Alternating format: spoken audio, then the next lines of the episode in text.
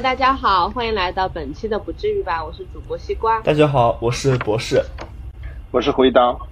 今天我们想聊的这本书非常有趣，它的名字叫《在美国钓鳟鱼》，作者是布劳提根。嗯，其实这本书的话，它比较薄，比较短，但是这本书它整体的内容其实是比较丰富的。它比起，呃，它看上去是一本长篇小说，但是它其实更像啊一本嗯散文诗集。对，读这本书的感觉是比较奇妙的，就是一开始，其实这本书我很久以前就翻过，拿到第一页第一页看完了就觉得这是什么鬼，就给它放下了，反正也看不懂，就丢一直丢着。然后这次再看的时候，仍然有这种感觉，看了。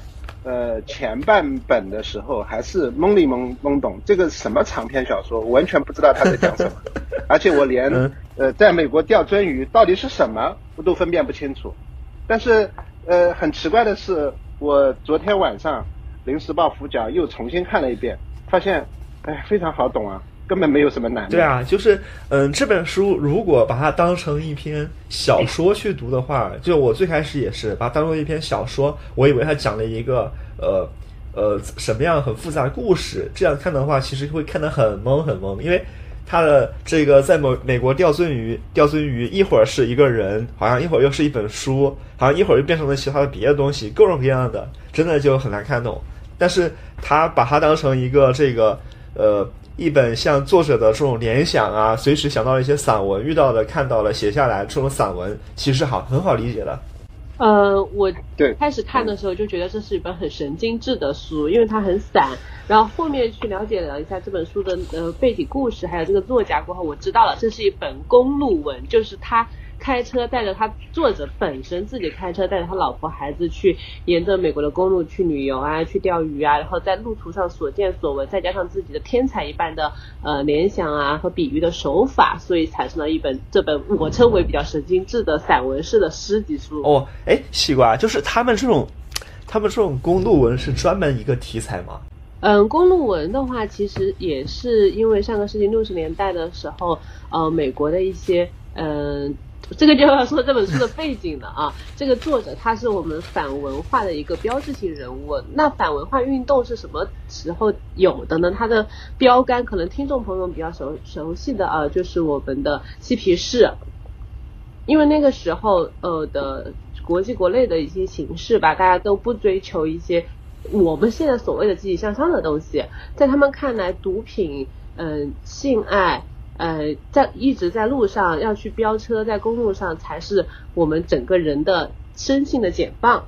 对他这个呃，对反文化是不是可以理解为叫反中产阶级文化？反主流文化，这样理解？反主流文化是？那不，那主流文化是什么呢？主流文化应该就是一个就是美国梦，积极向上，追求更多的财富。因为那个时候我们之前看在路上也是有这种感觉嘛。因为在路上的那个作者，他明显他就是一个中产阶级的。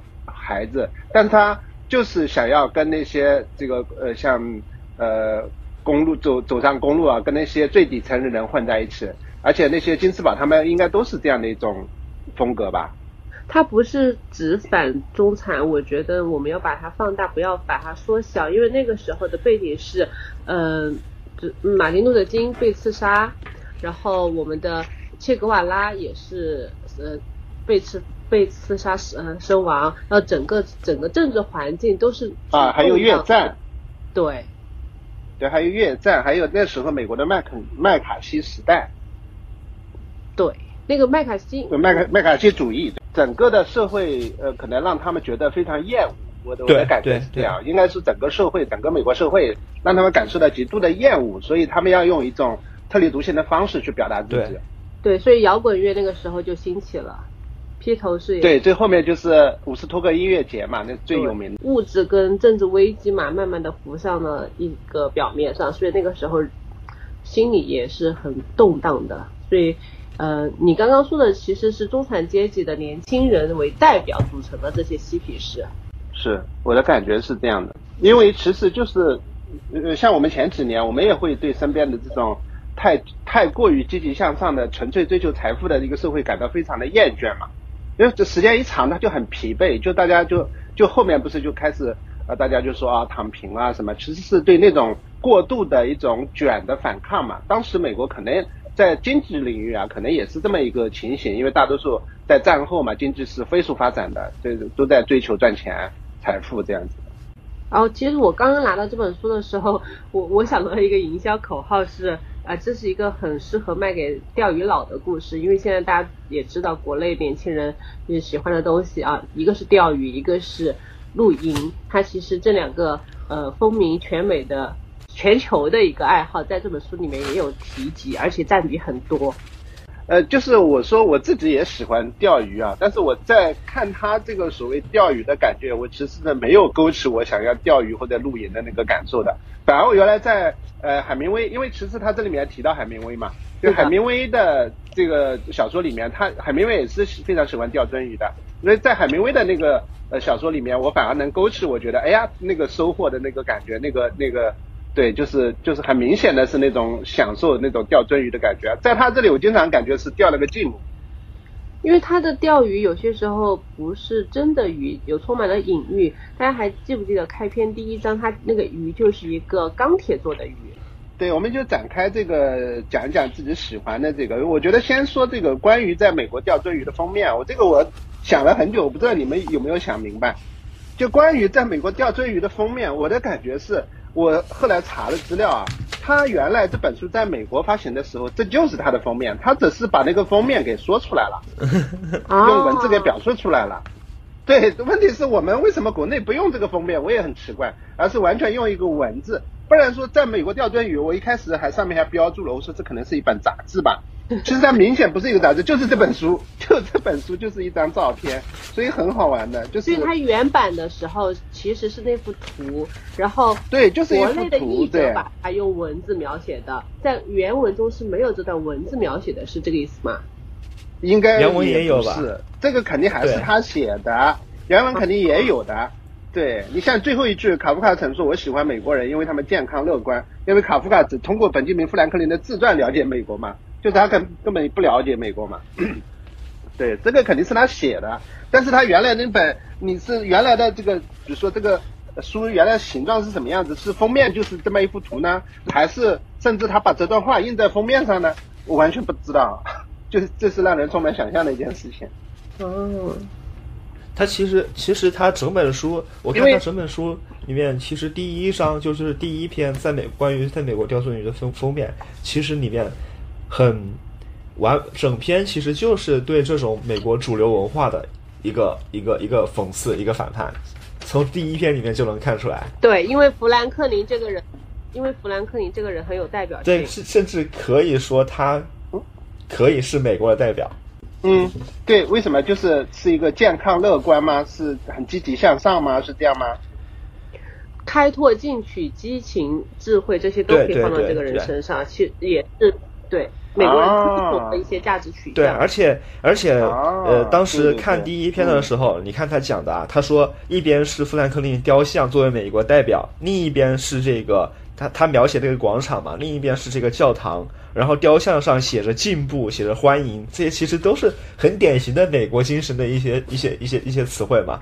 然后另外一边呢，对，问题是到对向穷人另外一边他的时间到了，然后一堆人对去去抢那个去去接受那个免费的领取的三明治。有一次他的朋友三明治里面看看只有一片菠菜叶。再没有其他的。对，对他其实整个他他描绘的第一篇里面描绘的那个广场上的情形，其实就是一种非常非常充满对比的。然后里面有一个有一个很我觉得很经典的一个他的一个讽刺，他说在美国雕鳟鱼这本书的封面，它其实封面上是只有这个雕像的。然后卡夫卡说，通过他通过。对他，他其实他讲的不是在那个广场啊，还有那些教堂啊发放三明治，他是说，哎，这个雕像所在的这个广场其实是这样的，但是那个封面上它只有雕像。哦，对我我脑子里还以为他这张照片其实是能看到那群人过去领三明治的这个这个照片的呢，实际上是看不到的，那是在背面，对吧？哦，这个这个好讽刺啊！哎呀，这样。我们这样还好，这样聊天，这样一聊，大家 能够更深的去理解了，不然的话就会忘记。对，然后这里面后面有一是在二十四页啊，就是酒鬼们的瓦尔登湖，他们又他又提到了这个广场。啊，我喜欢这篇文章，纯粹是酒鬼和瓦尔登湖这两个关键词刺激到了我，因为呃也也比较喜欢喝两杯啊。然后瓦尔登湖大家都知道鲁说的，我们就是可以稍人诗意的戏剧。对对，远方诗意的戏剧，但是他们现在聊的内容和聊的东西就比较符合当代年轻人，还有我们比较喜欢的，也就是神经质的嘛。他们一边讨论着这些，一边喝着酒。他们讨论着什么呢？他们说怎么样在跳蚤的背上贴彩纸当衣裳，然后训练跳蚤，还要给跳蚤做什么呃台球桌啊、自行车啊，给他们搞一个马戏团。那我觉得很有意思啊。这个就是一堆人互呃彼此比较理解的人，互相在吹牛，一直在吹牛的时候可能会发生的场，就是心照不宣的把那种荒诞的故事给编下去。但是它除了荒诞，它还非常的现实。其中有一呃有一句话啊，我读一下。他们还断言，生活在暹罗猫上的跳蚤可能要比生活在普通小巷子里猫的身上的跳蚤聪明得多，因为只有喝了聪明的血，才会长成聪明的跳蚤。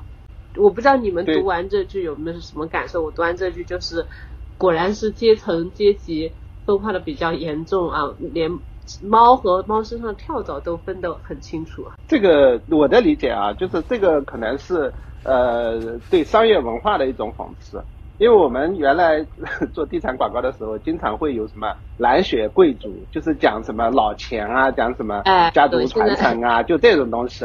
对对，其实这种东西其实就是很很讽刺的嘛，就他应该是讽刺这种商业文化，我感觉。对，然后说到这个的话，呃，他们后面，嗯、还讨论了，还有个点我比较喜欢，叫两个艺术家。这个作者他是称为这两个酒鬼叫做两位艺术家。他们开始讨论去精神病院过冬，啊，一个未来正在精神病院等着呢，没没在那里过冬将是一个巨大的损失。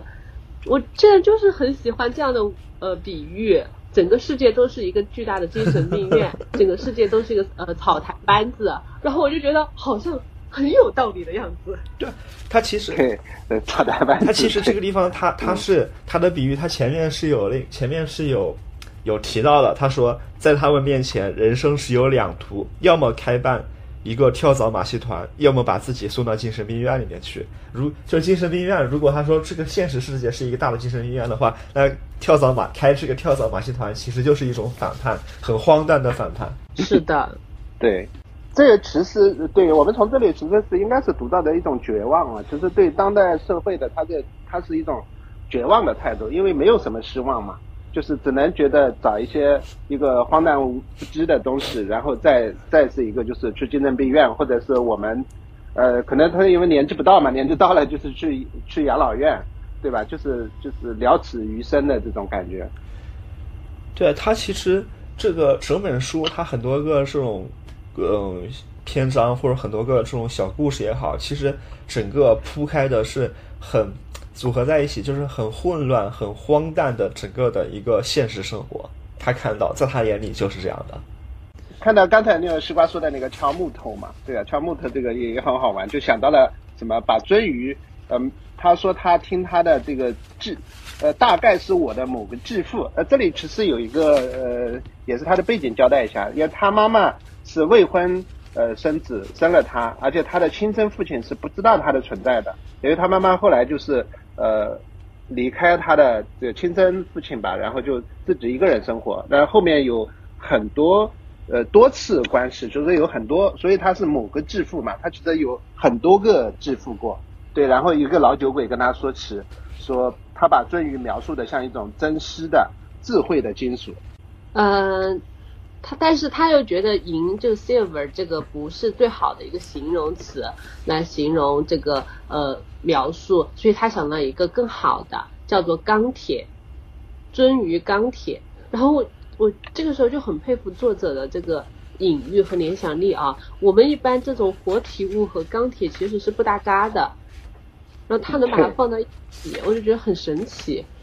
对，其实他前面又提到啊，就是说，比如说卡内基，卡内基是这个钢铁钢铁大王嘛，其实我们国内这个卡内基都非常知名，对吧？对就是对感觉就这一句也是美国精神的一个象征嘛，所以他其实有有一种联想是什么呢？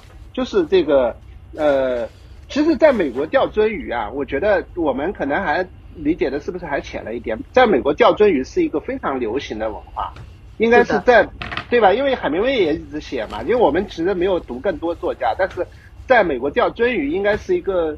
可能非常喜闻乐见的一个运动，然后同时，比如说他跟这个钢铁大王呃卡耐基对应起来是非常，其实是这个你你理解他之后，发现是一个非常容易的联想，因为钢铁大王也是美国的象征啊。美国之所以能这么发展这么快，还不是因为一战、二战这样一个需要大量钢铁生产，以及后面的汽车时代的到来，对吧？就是需要大量钢铁的生产，才造就美国的富强。这其中是一个这种联想，其实你某种意义上是。不是荒诞的，而且是非常有逻辑的一种联想，对吧？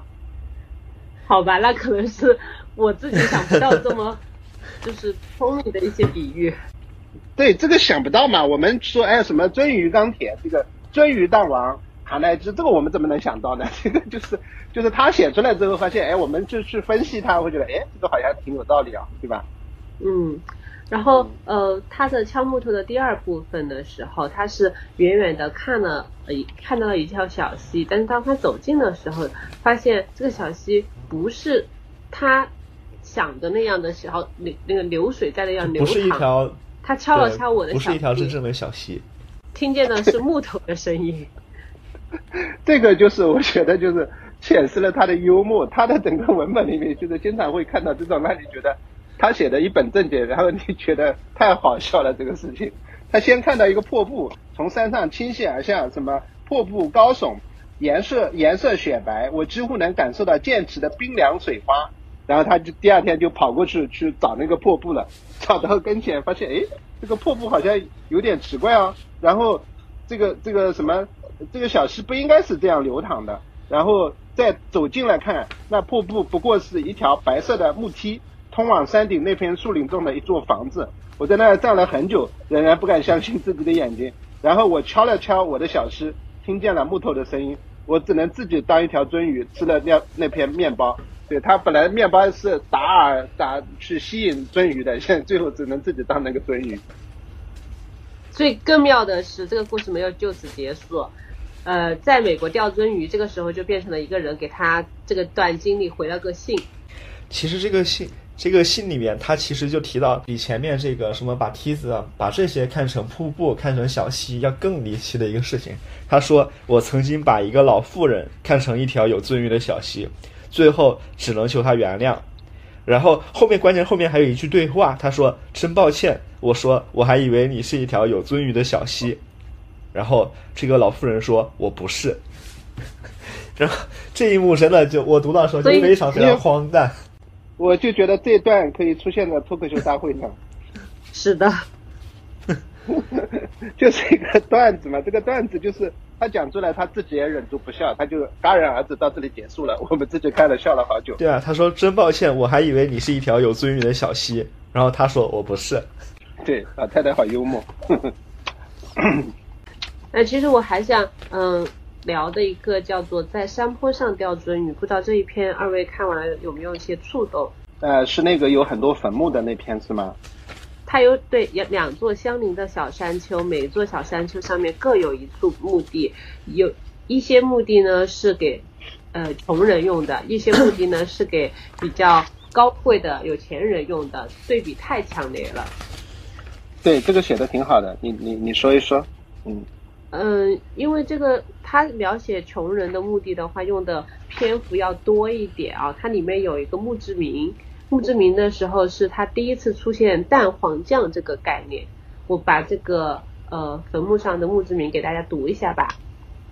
嗯，永远怀念约翰·塔尔伯特，十八岁时在小酒馆被人打中了屁股而死，于一九三六年十一月一日。这只插着枯萎的花的蛋黄酱罐头是六个月前他姐姐留下的，现在他在疯人院里，就是能看到，呃，这个年轻人和他姐姐很悲伤的一生。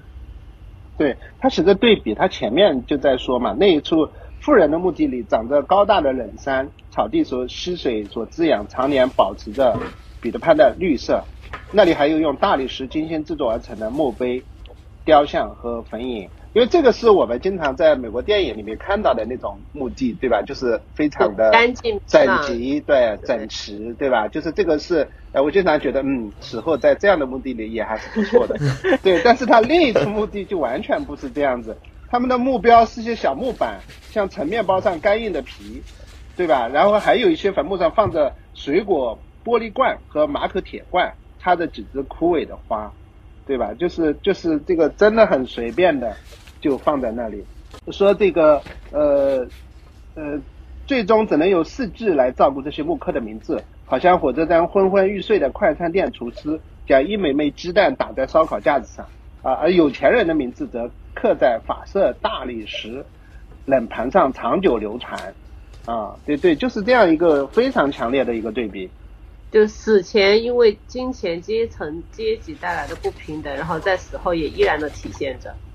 最后呃一段的描写，我觉得还让我很很感动的。这个我觉得，那么时光来读一下。你说你喜欢这一段吗？我非常喜欢，他就这一段的这一篇的最后一段。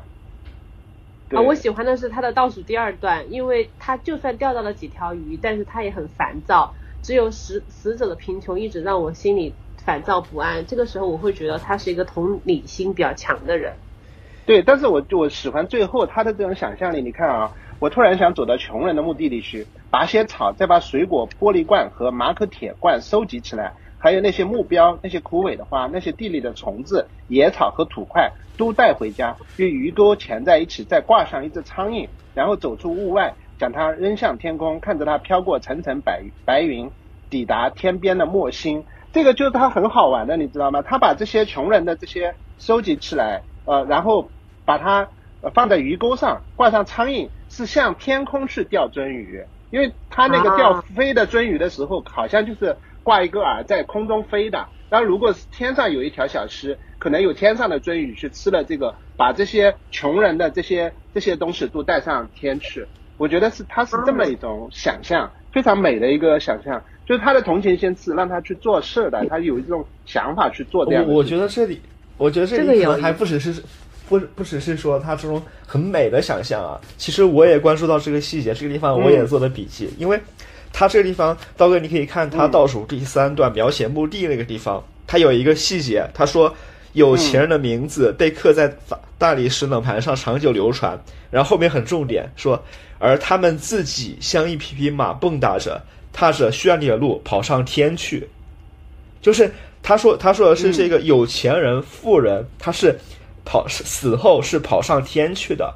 然后他最后一段讲的，再联系最后一段，最后一段讲的是说，呃，他把这个穷人的这些祭品和他的苍蝇，那些苍蝇啊什么那些作为做成鱼饵。那穷人的祭品其实是很凌乱的，是很什么马口铁马口铁罐呐，然后什么玻璃罐呐，水把还有草啊、枯萎的花这些东西。”和苍蝇一起作为鱼饵是抛到天上去的。天上有什么？天上有的是富人啊！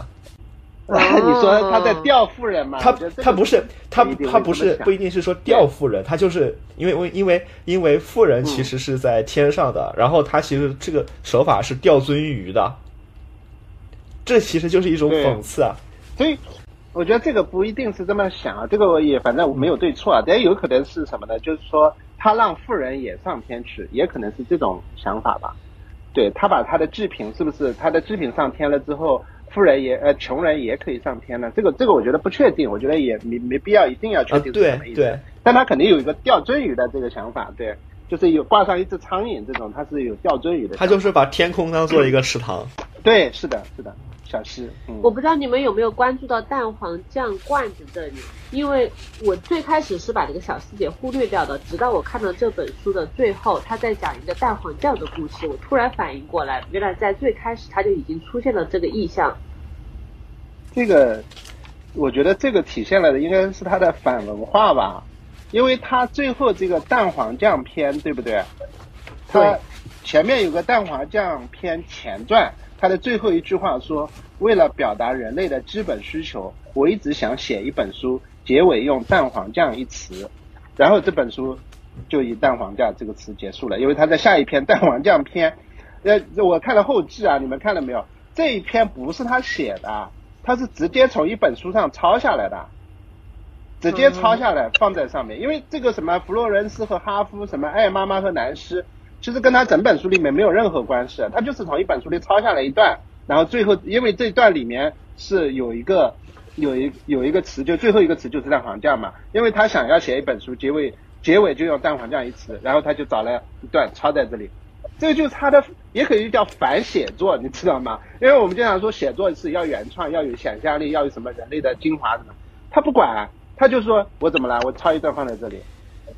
啊，我还以为因为蛋黄酱是最基本的生活物质保障，然后他以这个放到穷人的墓碑上，然后最后他以这个结尾，就是代表他其实还是关心普罗大众的一些呃。就是你就是我我是觉得他这个呃布劳提根他整篇他都他给我的感觉就是他其实也不是说一个比较。相对来说比较左派，说关关心阶级差距啊，关心这种，嗯，说我底层人的生活现状啊，他其实也没有那么关心，他就是讽刺他所看到的一切。啊，是的，对，我觉得他的自我表关心肯定是关心的，但是他不会说是一个左派的姿态站在那里，好像我要抗争我要干嘛？根本不是，他就是讽刺，就是对，就是表达就反对反对现状，反对，反正我也不知道怎么办，但是我觉得这样不对，对，嗯，是的。对吧？就是我说这个就是应该是表现的，它叫反写作，对吧？你说他就抄了一段放在最后，他就结束了，你你拿他怎么办？写了之后就是哎，我说我想要呃用一个呃什么萝卜萝卜酱的词 不能叫，就比如说咸菜萝卜结束，然后我就抄一段，然后这个词出现那个咸菜萝卜放在这里，这不被骂死了？你这是写的什么鬼？这个叫对吧？只有他这么干，就是我就。看了布劳提根就这种感觉，这个布劳提根真是独一份，因为我现在也没有看到太多啊。我看前面的定义，给他定义了一个叫，嗯，这个美国第一位后现代主义小说家。因为我一直不太敢碰后现代主义，因为真的是不知道他在说什么。上次那个小 小老师聊的时候，我也问他说这个东西是什么，他说那个就是美国六十六七十年代出现的一批人。我这里其实有一套的，就是有一批。呃，出现了这个所谓后现代主义小说，你就不知道他在干嘛。像我们现在看了这个，就会有一点理解，他在解构小说这个东西啊，对吧？你说的小构是呃小说是有什么有开头有结尾什么的，我这个结尾我就抄了一段，你怎么你拿我怎么办？对吧？其实他一定是跟当时的他那种背景，他当时的一种那种那种意图，它是相关的。就如果你放到我们今天，如果不了解这个背景，你莫名其妙看到为什么最后一段是这个东西？是吧？有意思，太有意思了，这个作者。对，反正我目前看到就是读一段，就觉得这个人没见过这种写法，没见过。对。那还有其他你们觉得比较有意思的吗？就很多很好玩的，他写童年的事情，有些很好玩，比如说五十三页这个在美国吊针于恐怖分子，我就觉得可好玩了。这个。对，这这一篇印象是比较深刻的。这不就是？可能是刀哥的童年，就是 我觉得任何人的童年嘛，是吧？我我也不一定有具体这个样子，但是你看看就觉得这个很好玩啊。在比如说在呃什么一年级学生背上写写下在美国钓鳟鱼，然后就被定义为在美国钓鳟鱼的恐怖分子，对，好不好玩？就是这个。情节也比较简单，其实就是就是他们一些高年级的学生，然后在低年级的学，在低年级的学生，甚至是在一些老师他的背后衣服的背后写下了“在美国钓鳟鱼”这几个字，然后这个这刚开始是好像是一个人写，然后后来好像大家流传开了，成为了一种一种一种风尚，然后大家都去低年级的学生的背后写。背后写之后，然后他们老师就说要查出来这个到底是谁写的，到底是谁是这批在别人背后写这几个字的一批，叫做它叫做在美国钓鳟鱼恐怖分子这个词。然后大概就是这么一件事情。然后，对我也想讲这一段，就是有一小段就特别好玩。他说这个让西瓜重点听听啊，就是在美国钓鳟鱼，你们听得熟悉吗？校长说。不知道你们今天到处走的时候有没有在哪里看见过这行字？在美国钓鳟鱼，给你们一分钟，好好想想。我们都好好的想了想，觉得这个是不是特别幽默？你们有没有觉得？这就是典型的老师的那种自以为是的那种口吻啊！就觉得你看我抓到你们了，但是我也不直接说你们说的做的，你们自己就好好想想，就这一这一个是明显摆在桌面上非常透明的一件事情，他也弄得这么故弄玄虚的，让你们好好想想，然后我们都好好的想了想，就我就觉得太搞笑了。他把那种大人的那种可笑之处给表达出来了，你知道吗？你就这个校长的可笑吗？你不觉得他很可笑吗？你不是好好老实谈一下哦，我知道你们干了这个事情，然后你们怎么样怎么样，而是说你们好好想想，就是这个这个大人的一个非常虚虚伪虚假的一个东西，就特特别好玩。他可能是这个校长的话语，就是对于教育的呃话语话术。对呀，就是我们熟悉的就这样。你难道我们以前小时候在学校里看校长老师不是这么说的吗？你们好好想想，我给你们一分钟，你们好好想想。有时候我们教育孩子都会这样的，就是给你一分钟，你好好想想，你错在哪，对吧？那我觉得还有个比较好玩的是，校长把他们拎一群人拎到办公室去教训的时候，有个人在一直眨眼睛。对，你们有印象吗？有啊。然后，嗯，就让我想起了，就是以前也是我们小的时候吧，可能就有的同学心理素质比较差一点，做错了什么事情，他表现的非常明显。嗯，是的。而且他的形容这个眨眼睛的呃同学的话，他用的形容句是这样子的：突然间，我都能听见那该死的眨眼声了，那声音像极了一只昆虫正在产下我们这场灾难中的第多少枚卵。整本书太多这样的细节了，对，还有还，对，很多很好玩的，就是什么什么，我就说他的把是该死的，每次都管用。然后他因为老师一般讲完了之后就会说，哎呀，同意吗先生们好像很尊重这些孩子们一样的。然后他们说我们都同意，然后同意同意同意。整个里面的时候，这个布劳提根他的他的整个的。每篇散文它的风格是很多变的，就是有一些是像刚刚说的那样，又很有趣又有童声的，好像回忆童年；有一些是很荒诞的。然后有一篇，其实那个在加州灌木丛中，不知道你们有没有印象？那一篇我觉得它完全另外一种风格。一百三十八页有一段，他说：“呃，等到大学毕业，他去了巴黎，成为了一名存在主义者。”他拍过一张照片，照片里他和存在主义坐在露天的咖啡馆里，就是好像在他的笔下，就是呃这些什么呃各种钓鳟鱼也是一个人，各种主义各种东西也是一个人，然后比如这些东西这些概念这些不管是行为也好事也好这些东西好像都变成了一个实体一样在打，然后然后一百三十九页其实整个整个在加州灌木丛中就是描写了他的一个朋友的。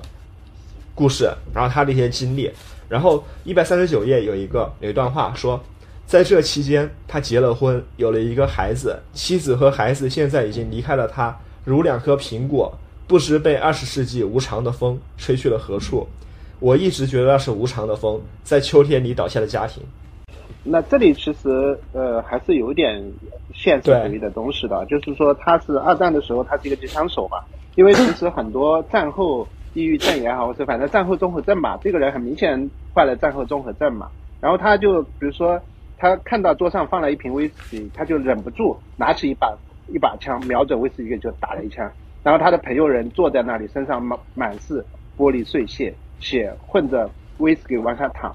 你他妈有病吗？他其实确实就是有病，就是战后综合症，因为他原来是一个他是一个机枪手嘛，所以他只是适应不了战后的一种。非常巨大的空虚的生活，应该也不能说是这个空虚吧，就是他整体就是在美国相当一批是有患了这样战后综合症的这样一个一个事情，因为后面他又提到，如果说他在呃战争中打死的那些德国人排成队，他会吓死的，对吧？就是会有一些就非常非常跟社会很难融洽，或者是跟正常生活融洽相处的这样一个。应该这个是他是一批人啊，你想一想，他在呃二次大战的时候是一名机枪手，那应该是呃出生在呃也是跟他差不多嘛，就是在三几年三三十年代初，呃呃不对，应该是呃呃二对二十年代初二八二九啊这样子十七八岁嘛上战场嘛，基本上就是我们看的斯特纳就知道了，就是基本上是在那个上大学的时候上战场嘛。对，然后比如说战后之后，可能到了五零六零上大学，在战后之后又上大学的时候，五零五几年的时候又跑到呃巴黎去跟沙特啊他们这些坐在一起讨论这些什么存在主义是吧？然后在后面就是对，在后面他就他们就会呃这个呃写什么呃诗歌啊、实验性散文啊什么的，就这些他是又变成他们像他们这种颓废的一代嘛，就是呃不叫这是颓废的一代吗？就是指他们这个垮掉了一代嘛呃对对金斯堡他们这这一批对嘛。对的，对的，对的。他只是他其实这个人的经历，对对对你看这个人的经历，嗯其实就是整个二十世纪二战啦、然后那些什么存在主义啊，然后后面战后综合症啊，各种其实就很，我觉得他经历很典型，很典型，他就是他们那一代人他写的。对，对，就是那一代人，是的。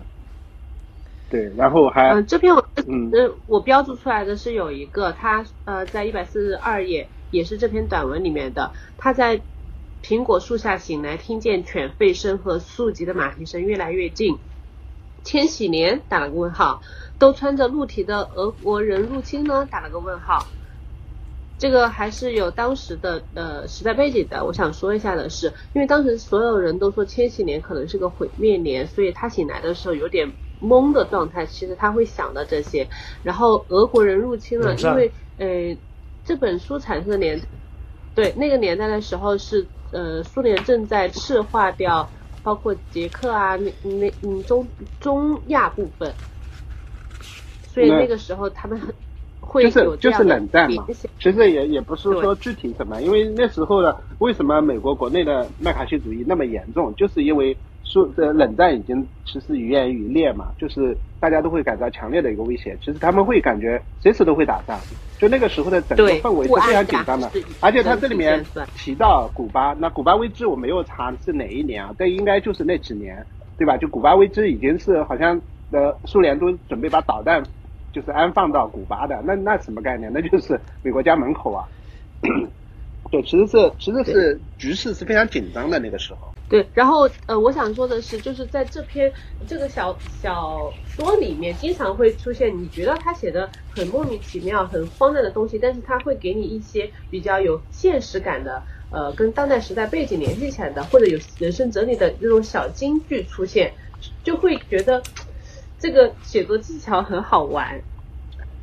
就是他就比较随性嘛，就是他像诗人一样，他的思维流淌到哪里，他就把什么东西给写出来。因为他本身也是一个，我我觉得他就是一个散文集，对吧？散文集就在哪里，哎，我就今天我想到了一篇，然后我把它写出来，那呃明天我又想到另外一篇，这两篇之间他没有那么非常紧密的联系，他的思维可能也是已经是就飘到十万八千里以外了，所以这两个他不必要把它好像一定要联系起来。他今天可能想的现实一点，明天又觉得怎么样怎么样，就是它是一个零散的，但是它又有一个整体的基调，就是他这个人这个文风的这样一个基调在这里，对吧？就是你还是这那个好像我们学的那个叫什么 free association 自由联想，对对对对对手法。对对对，他应该就是这种，就非常自由，就是，哎，我觉得这可能也是表明他这个对写作的一种态度吧。你们不要好像呃什么板起脸来一本正经坐在写字台前，好像要我要开始写作了，他不是这样，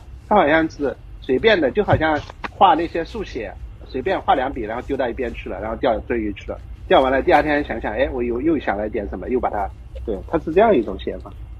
其实其实嗯对，还有你们有哪些？刚刚聊了这个嗯，哪些比如说印象比较深嗯，的？你刚刚聊了这个、嗯这种思维在流淌一样的，其实你看了一个呃一百零二页，就是有一只叫二零八的猫，那个就很好的体现了这个。那个他的它是它就是在朋友家里面，然后看到一只猫，然后前面可能还有很多其他的，看到一只，但最让我感兴趣是这只猫。他说这只猫他从来没有见过别的猫，他觉得自己就是世界上最后一只猫或者唯一的猫。然后这只猫叫二零八，然后他就想。做他就这个主人公就想二零八到底到底是是怎么来的？对，怎么来的？这个名字怎么来的？然后一想到底是不是房间号？可是房间号是三零几，又不是，然后就一直在想。然后一年，他说一年以后，我知道了二零八的含义，纯纯粹是出于意外。然后我去了司法大厅，把朋友保释出来，发现二零八是保释办公室的房间号，就这么简单。然后，然后关键是他的最后一段，他说，嗯呃，我发现了，呃，二零八的本意，发现二零八是怎样如融化的雪水一路流下山坡，志在在钓鱼美在美国钓鳟鱼宾馆里住和玩的一只猫身上的。其实这一篇我也勾了很多，播的时候我就想着刀哥的猫为什么要叫艾米尔？艾米尔，艾米尔是我当时看了一部电影里面的一个呃小孩的男主角的一个名字，叫《友谊之桥》那部电影。对，嗯，是一个德国，也是写那个纳粹时期的一个一个漫画家和一个小男孩的故事。对，那个小男孩叫艾米尔。嗯，然后二零八其实这这一篇我觉得还是很有意思的啊，就是这个呃。他说的，比如说，嗯，二零八的真正含义，也就是显示他们这一群所谓颓废派，他们的生活是怎么样的？其实他们是经常进入这个劳役监这个拘留所的，就要么是喝醉了，要么是嗑药了，对吧？就是会会经常要朋友去保释，所以这个是他们整个这一群人的一个生活状态。就是二零八，对，其实是有有这么一个。就是他们是正常跟这个拘留所打交道的。对，就是就是二零八好像变成一只，它是它它其实代表是一个呃保释的办公室嘛，然后它保释办公室好像变成了一个他们日常生活中一直陪伴他们的一种一只宠物一样，这种概念。对对对，对，就是这样一部分，是的。对，其实克利夫兰菜检厂，我就我们刚才那个西瓜也提到了，这个是最好玩的，我觉得，是吧？一百五十一页，对我觉得太精彩了。就是这个地方是一个拆检厂，拆检厂里面有很长的橱窗，放放满了各种标牌和商品。然后橱窗里有一个标牌，卖的是洗衣店打标机，六十五美元啊。然后什么有两吨和三吨起重机，然后这个这些都不重要，这些其实是一个都是影子一样的。但是后面有个大牌子，写着出售二手鳟鱼锡，好品质，看了才知道。这个广告语对吧？然后他就说：“哎，我要买鳟鱼锡。”然后他说：“我们的鳟鱼锡是按英尺卖的，你想买多少就买多少。”早上一个人买了五百六十三英尺回去，他要把它送给侄女，当做生日礼物，对吧？这个你们喜欢吗？好不好玩？这个？我当时，我其实是从来没有想到溪流也可以卖钱的。不是他。溪流可以截成一段一段堆在那里的，你能想到吗？对对对对对，看 这个真的太好玩了。对，就是其实跟前面那个我们把那个什么鳟鱼看成木头一样嘛，他就是完全能想象。哎，他既然假如说那个是真的看错了，他说既然是真的看错了，木头是可以一段一段卖的，那我把小溪是不是也可以一段一段的卖呢？然后他就在发现了这么一个拆解厂，拆解厂里就有，对吧？什么靠墙堆着的，就是破布，大约有一打左右的破布，小至几英尺高，大至十到十五英尺高。有一条破布高过六十英尺，上面还有商标，还有重新组装这些破布的正确顺序。他就是一本正经的在把这些事，不可能的事情。而且瀑布的价格要比小溪贵。啊，对，瀑布比小溪贵，瀑布每英尺要卖十九美元。他好像真看到了一样，对不对？就好像我们已经跟他到了这个拆解厂里面，对吧？对。嗯，然后鳟鱼丝，鳟鱼丝就很好玩，截成不同的长度堆着，堆了一堆啊，就是我从这辈子没见过那样的鳟鱼丝啊，十英尺、十五英尺，还有一段足足有一百英尺长，对，还有一些边角料，边角料从六英寸到一两英尺不等，对，这个这个。然后他还说，真的这个边角料是我没想到的，就是前面他说卖是卖卖卖这个鳟鱼锡，卖完一段一段，这个还好。他说最后还有一盒边角料，这个边角料我确实没想到。然后他关键是，哎，我走上去看了看，看到里面游着鳟鱼，我看见一条很好的鳟鱼，对，我把手放进溪流，清凉又舒服，就这个好像，哎，这个是可以的啊。就很有体验感和画面感，好像我们跟他一起去逛了这个市场。对，是的，对，弄得我也情不自禁的想买买纸银纸鳟鱼吸回来。对，关于露营的事情，可以啊，你可以说一说。对，那我这个倒印象没有特别深。对，一百零八页啊。他不是一嗯。都在路上，然后去了很多个露营地，最后还去了那个呃小的没有很多人去的露营地。但是他关于露营的描述写的，我觉得不是很吸引我。把当时那些比如说肮脏呀、混乱呀都写进去了。对啊，对啊，你看他开头就说第一段，他说那个露营灯，邪恶的白光此刻就燃烧在美国的重重森林之中。就可能他那个年代的时候，大家追求一个反叛，都想去大自然里面获得能量，然后去呃，他他这个他这个，我觉得不是反叛，他这个感觉就是他们那个年代他中产的一种讽刺，中产的一种日常生活。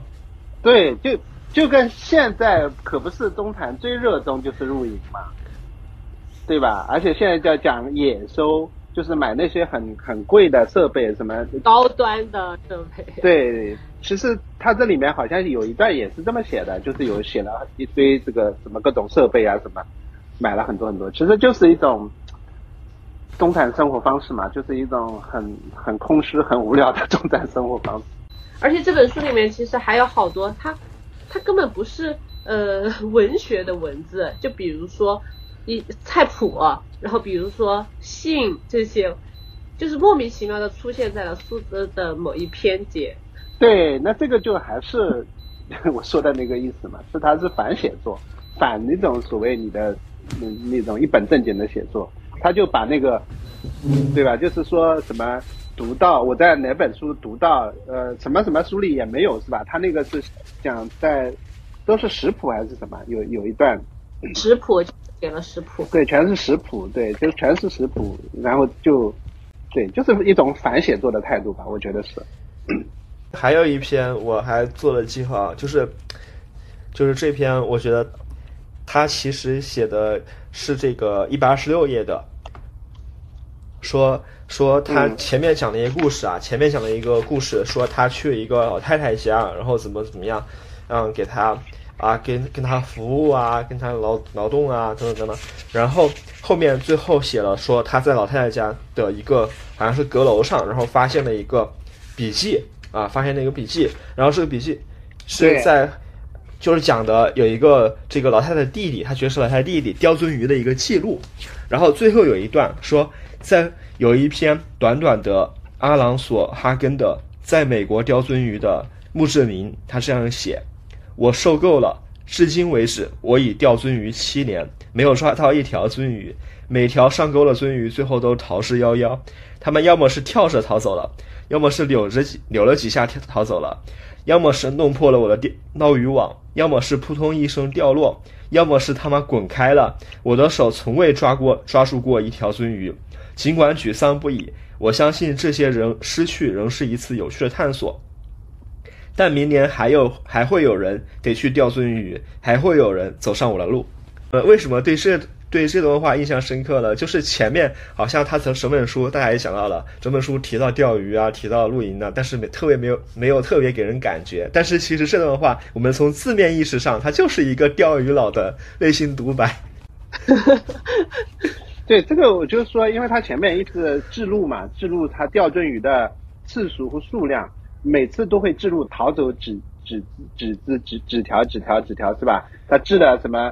呃，一九一八九一年钓鱼次数二十二次，逃走总计两百三十九条，每次钓鱼平均逃走十点八条。他整个记录的都是逃走嘛，没有一次是钓上来的。后面就告诉我们，他没有一次是钓上来，没有钓过到一条鳟鱼嘛。但是他还这么坚持的 钓鳟鱼，钓了这么多次。所以这个就我就开始说嘛，我说钓鳟鱼钓了个继母，就是这种感觉。它整体那是没有，比如说我假如说，嗯，他是一个呃追鱼爱好者或者钓鱼爱好者，看到这个就肯定会什么东西能激发起我们钓鱼的兴趣呢？就是看到那个鱼钩拉上一条大鱼的，我们看那些视频啊或者什么，就会觉得充满这种获得感的那种感觉，就会想到，哎呀，我也想去钓鱼。但是看了这一篇，简直就是一个劝退啊！我看完了就觉得，唉，丧气，不想钓。钓不到，哎，我觉得不是劝退，我倒觉得很积极向上耶。因为他说，我相信这些失去仍是一次有趣的探索。就是，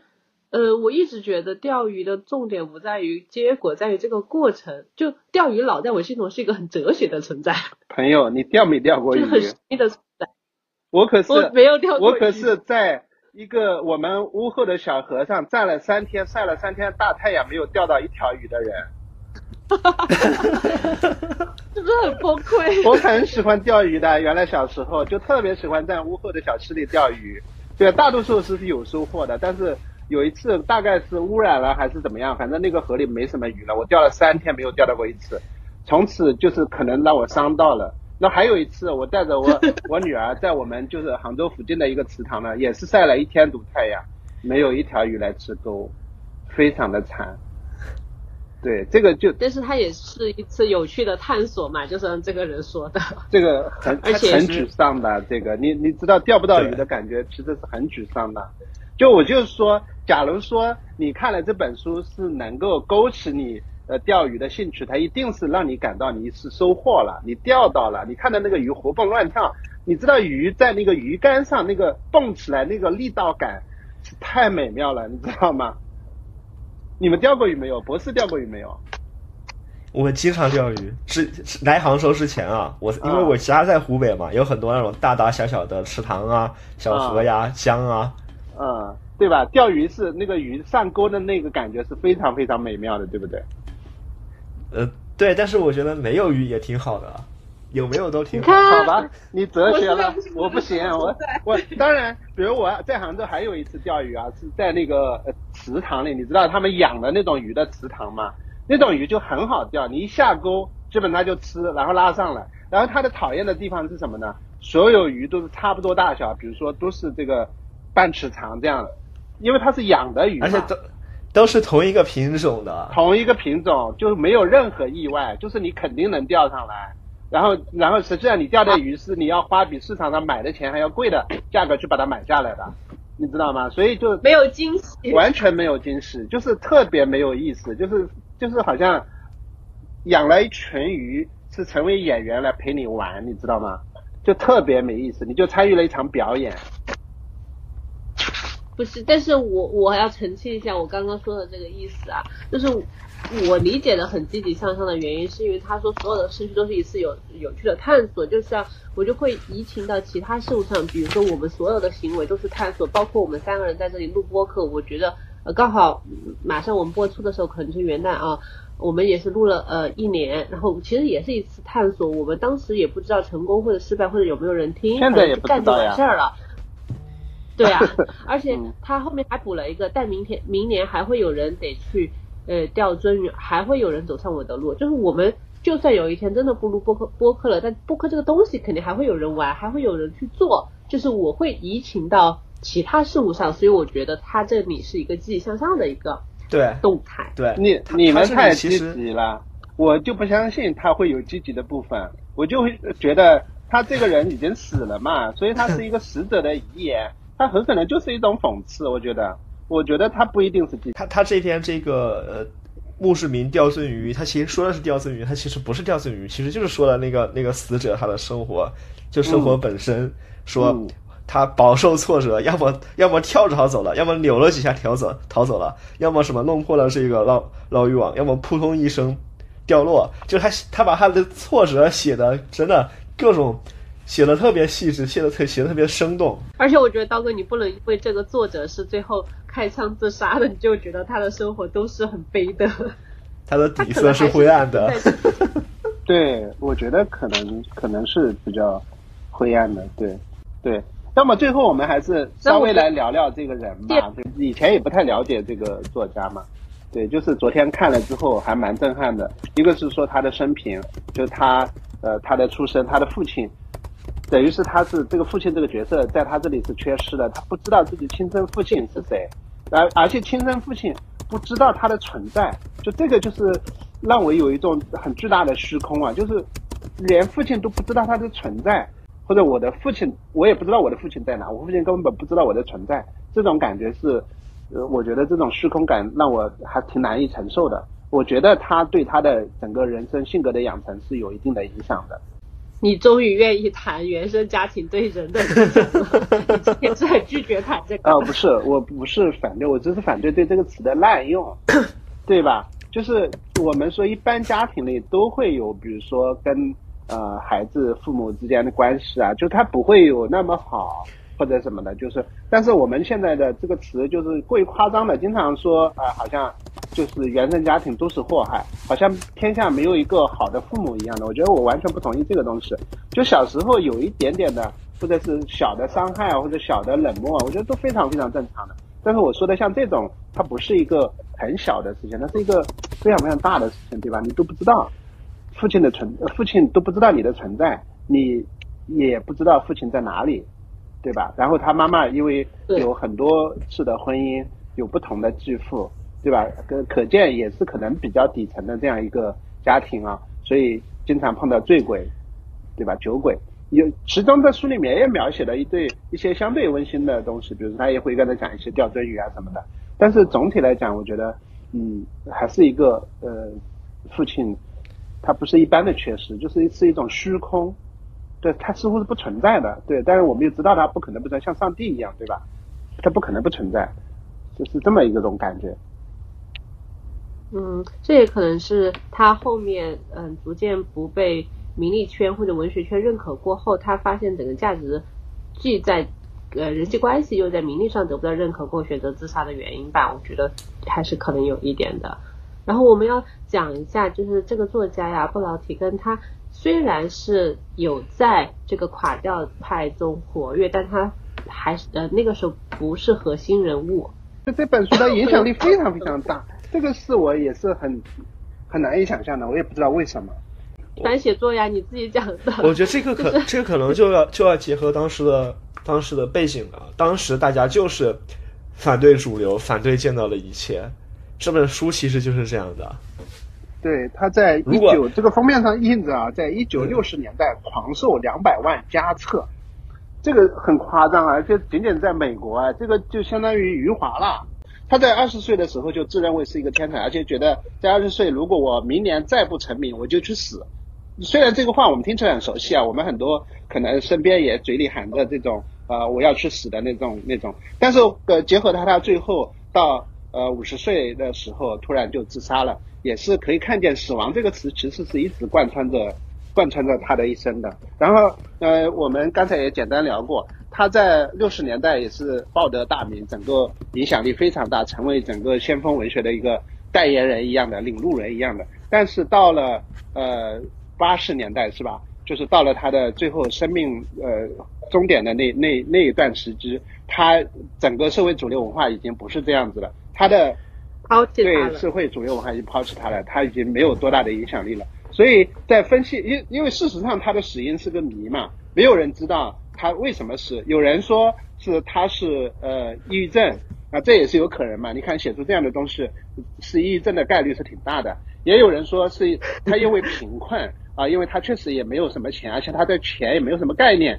但是人家分析说，呃，如果说因为钱，好像也不至于，因为他至少他还有个房子嘛，他是死在自己的房子里的。如果他真的很缺钱，他可以卖房或者怎么样的。更大的可能性就是啊刚才说的，他对。对这个呃整个他的声明的陨落，或者是整个社会对他的呃抛弃而接受不了，我觉得这也是一个非常自负的人可能对可能的一个结果吧。就是我们很容易把到把一些人的自杀归为抑郁症，但是可能抛开这个词不讲，它还是可能会有一些具体的动因的，对吧？对。但是其实我因为。之前念书的时候，我就是主攻是美国文学这一边嘛，然后我发现了一下，我喜欢的，呃，美国的文学家基本上都是这种以自杀身亡的。然后，对我们提到这个，就想到海明威，因为他的自杀方式几乎是跟海明威一样的，就是海明威可能是用的猎枪，他用的呃手枪，对吧？而且可能都是对着自己脑袋轰一声，对，精神疾病很正常，我觉得。就是会经常陷入幻想之中嘛，这些人，但是他这本书里面写的好多也都是幻想嘛，对吧？一个其实对现实肯定会是有格格不入的，或者缺少感知感，对他的感受，对现实的感受力应该是会偏弱的。这些人，这也是对，他天才的现实感会比较偏弱，对天才的编的悲剧吧。好呀，那我们回忆一下，看看结束吧。我们我要不要读一首这个他的诗吧？好的呀。我我就读一个呃，嗯，随手翻到的诗，好不好？嗯，这首诗的名字叫《心动》。星星的星，呃，洞穴的洞啊。我坐在这里，一颗星星的完美的结局里，看着光将自己将自己泼向我。这些光通过天空中的一个小洞，将自己泼向我。我不是很开心，但我能看到一切如此遥远。